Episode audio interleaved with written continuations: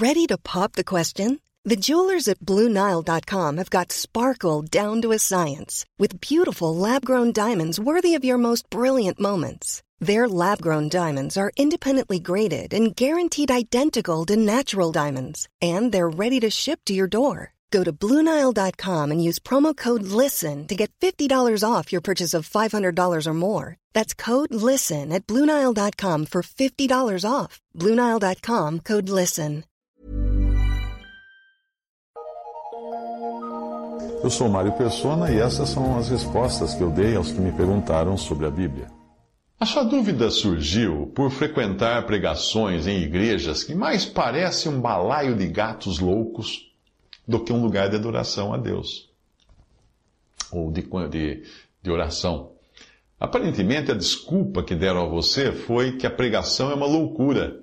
E isso baseado em 1 Coríntios 1, 21, que diz assim: Visto como na sabedoria de Deus o mundo não o conheceu, a Deus, pela sua sabedoria, aprove salvar os crentes pela loucura da pregação. Então, essa frase loucura da pregação fez você achar que isso queria dizer que o pregador tem que gritar que nem louco.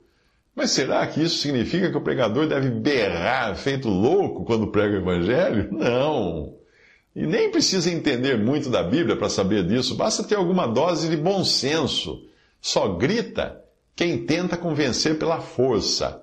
Alguém assim é o que nós costumamos chamar de prepotente. Já viu a pessoa que começa a gritar? Porque é prepotente. Ele não tem, ele não tem argumento. Então ele grita. Você já ouviu a expressão ganhar no grito? É, pois é, é o que tentam fazer alguns pregadores. Mas isso só escandaliza, só afasta as pessoas que buscam sinceramente salvação.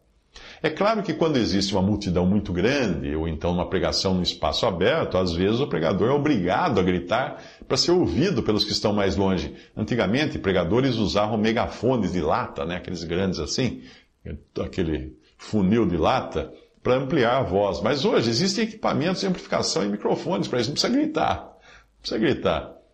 Porém, não faz qualquer sentido um pregador segurar um microfone como se fosse um cantor de rock, metaleira ou alguma coisa assim, e fazer as pessoas saírem no final da pregação com os ouvidos tinindo de tanto, tão alto que estava o som. Elas sairão convertidas, sim, sim, convertidas em pacientes e fonoaudiólogos e clientes de lojas de aparelhos de surdez. É a única conversão que dá para imaginar de uma pregação assim. É uma vergonha para o testemunho de Cristo na terra quando vizinhos de uma, de uma congregação que se diz cristã precisam chamar a polícia por perturbação da ordem. Isso é vergonhoso. Veja o que escreveu um advogado Marcelo Lima Dolly uh, no seu artigo, eu encontrei na internet esse artigo, ele escreveu o seguinte, abre aspas, som alto é crime ou contravenção penal? Esse era o título do artigo. E uh, pelo artigo dele você pode ter uma ideia da influência maligna, perniciosa, que certos grupos que se dizem cristãos exercem até na política e na presidência de um país.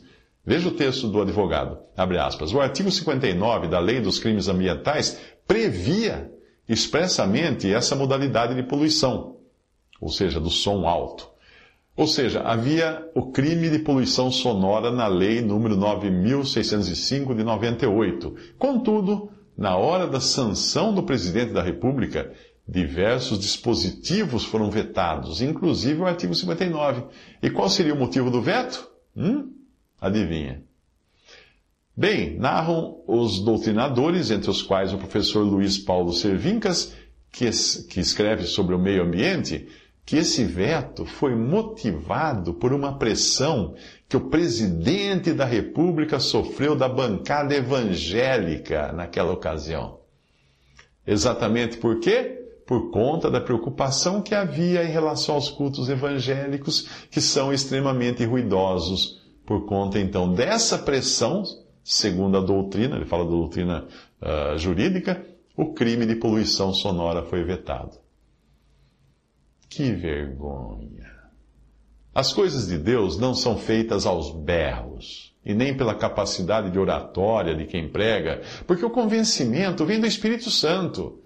Por isso, na continuação do versículo que falou da loucura da pregação, uh, Paulo diz assim: E eu, irmãos, quando fui ter convosco, anunciando-vos o testemunho de Deus, não fui com sublimidade de palavras ou de sabedoria, porque nada me propus saber entre vós senão a Jesus Cristo, e este crucificado. E eu estive convosco em fraqueza, e em temor, e em grande tremor.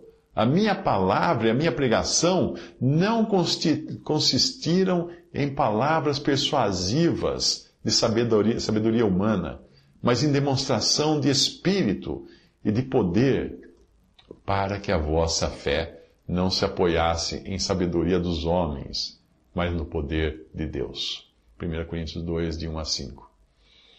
Eu uma vez li de um pregador muito famoso, não recordo agora o nome, que viveu no século XVIII, que, que disse que ele era tão tímido, tão ruim para pregar, assim, tem, uma oratória tão ruim, que ele lia, ele escrevia o sermão dele, daí ele lia quase que sem ponto e sem vírgula, assim, não lia corrido, de uma maneira muito monótona. E pessoas se convertiam às pencas, porque era o poder do Espírito Santo, não era dele. Se as pessoas estão próximas, escutando bem, não há motivo para o pregador levantar a voz mais que o necessário. O versículo que fala de loucura da pregação não está dizendo que nós temos de pregar como se fôssemos loucos. O versículo fala que a palavra da cruz é loucura. Para quem? Para os que se perdem. A palavra da cruz é loucura, não o jeito de pregar é loucura.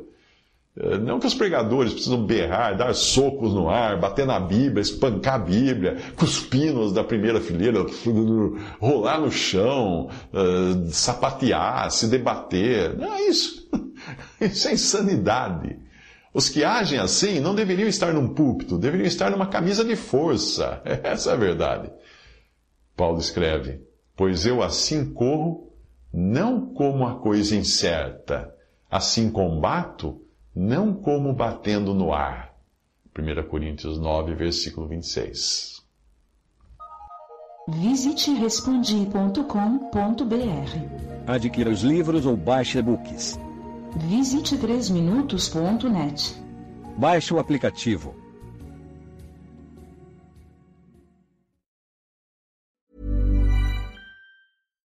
Deserves the best, and there's no better place to shop for Mother's Day than Whole Foods Market. They're your destination for unbeatable savings, from premium gifts to show-stopping flowers and irresistible desserts. Start by saving 33% with Prime on all body care and candles. Then get a 15-stem bunch of tulips for just $9.99 each with Prime. Round out Mom's menu with festive rosé, irresistible berry chantilly cake, and more special treats. Come celebrate Mother's Day at Whole Foods Market.